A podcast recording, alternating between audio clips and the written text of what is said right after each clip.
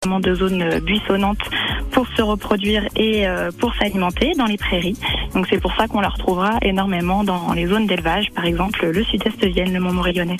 C'est la pique classique, c'est celle qu'on voit un petit peu tous les jours ou elle a une particularité?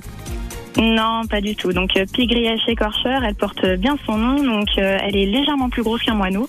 Elle présente un bec euh, assez crochu et un bandeau noir pour le mâle. Et donc, écorcheur, parce que c'est une espèce qui a l'habitude de, faire un peu, en quelque sorte, son garde-manger sur les espèces buissonnantes comme les, les aubépines, les ronciers, ou même peut utiliser les, les barbelés. Donc, elle, elle va pouvoir empaler ses proies en quelque, en quelque sorte. ça peut être des insectes, ça peut être des petits lézards ou des micro-mammifères. Et donc, euh, comme ça, bah, les jours euh, de disette, elle pourra revenir sur, euh, sur ces éléments pour venir se nourrir. Donc, d'où son nom, pie écorcheur. Donc, beaucoup plus petite qu'une pie normale. Et qui écorche ses proies vifs pour faire son garde-manger dans les zones de bocage notamment. Ouais. J'imagine que le fait de faire des stocks, c'est pas mal pour l'hiver pour elle?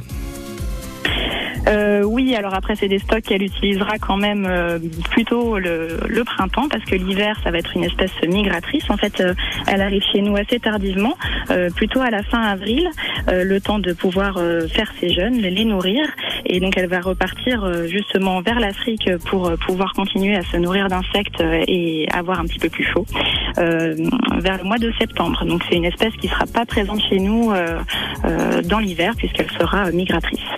Alors, intéressons-nous peut-être au, cri au chant de, de cette pie. Alors, normalement, c'est ça.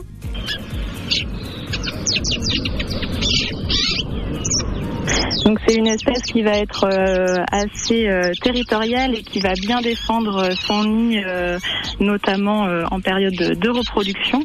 C'est mhm. vrai qu'on peut facilement la voir en haut des bosquets, en se promenant le long des haies, le long des prairies. c'est vraiment une espèce qui va un peu dénoter du paysage et qu'on entendra assez facilement en s'approchant des nids. on a, on peut la croiser un petit peu partout du coup, forcément, ce que vous dites sur, le deux, sur nos deux départements? Euh, donc du coup, on les croisera, bah, comme je le disais, beaucoup dans des zones euh, où on retrouve encore des prairies, donc de l'élevage et des haies. Euh, donc c'est vrai qu'elle va retrouver son alimentation, donc comme je vous le disais, hein, les mmh. insectes, les micro-mammifères, etc., plutôt dans les zones de prairies. Donc ça fait partie un peu des, des sentinelles de nos milieux agricoles et notamment de, des zones d'élevage qui persistent encore dans nos départements. Parlons des, des, prairies justement, on va rester dans ce sujet des, des prairies. Le concours des prairies naturelles, ça a lieu lundi et mardi. Qu'est-ce que c'est? Oui, tout à fait. Donc c'est un concours qu'on a souhaité porter avec euh, le CIVAM du Mont-Morillonnais, donc une, association agricole aussi mmh. euh, de la Vienne, euh, qui vise à mettre à l'honneur les, les, éleveurs qui utilisent des prairies naturelles sur nos territoires. Donc les prairies naturelles, c'est quoi? En fait, c'est des prairies qui sont pas labourées, pas semées depuis de très longues dates. Et donc le but, c'est de pouvoir parcourir différentes exploitations. Donc ces exploitations seront localisées dans le sud-est Vienne, sur les communes de Bourg-Archambault, euh, de Saulgé, euh, de Latu-Saint-Rémy, de Moulim, de Plaisance. Et donc le but, ça sera de faire passer un jury qui sera composé de six personnes. Donc il y aura des naturalistes comme le conservatoire botanique, des agronomes comme l'Institut de l'élevage, la Chambre d'agriculture ou des structures apicoles comme l'association de développement de l'apiculture en Poitou-Charentes qui vont parcourir ces prairies et pouvoir noter les différentes espèces végétales présentes, mais aussi les espèces animales et végétales de manière générale et interroger l'éleveur sur comment lui il intègre ses parcelles, ses prairies naturelles dans son système, euh, parce que le but c'est de montrer aussi que la diversité fleuristique, et eh ben ça peut concourir à une bonne production euh, en élevage.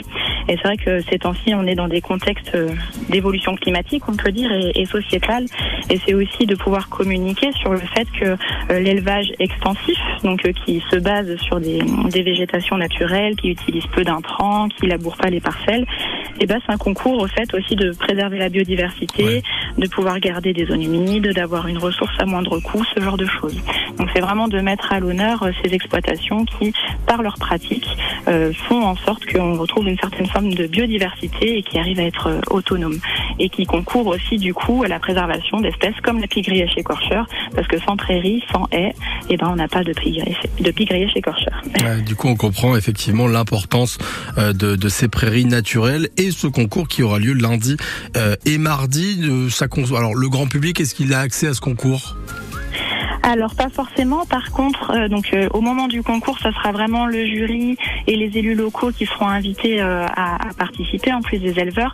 Par contre, plus tard, on aura une, une remise des prix d'ici la fin d'été. Et donc là, le but, c'est de bien évidemment pouvoir communiquer, inviter le grand public, les, les habitants locaux, etc., à participer à cette remise des prix pour pouvoir justement communiquer sur sur ce concours et sur le lauréat du concours qui pourra par la suite concourir au niveau du salon de l'agriculture euh, à Paris. Ah ben voilà, bah écoutez, en tout cas c'est noté. Merci pour toutes ces précisions, Morgane. Euh, on vous retrouvera peut-être très bientôt de la, Ligue pour la protection des, oiseaux. Merci d'avoir été avec nous. Merci à vous et puis bonne continuation. Très très belle journée et puis à très bientôt sur France Bleu. Au revoir. Une belle journée. Au revoir.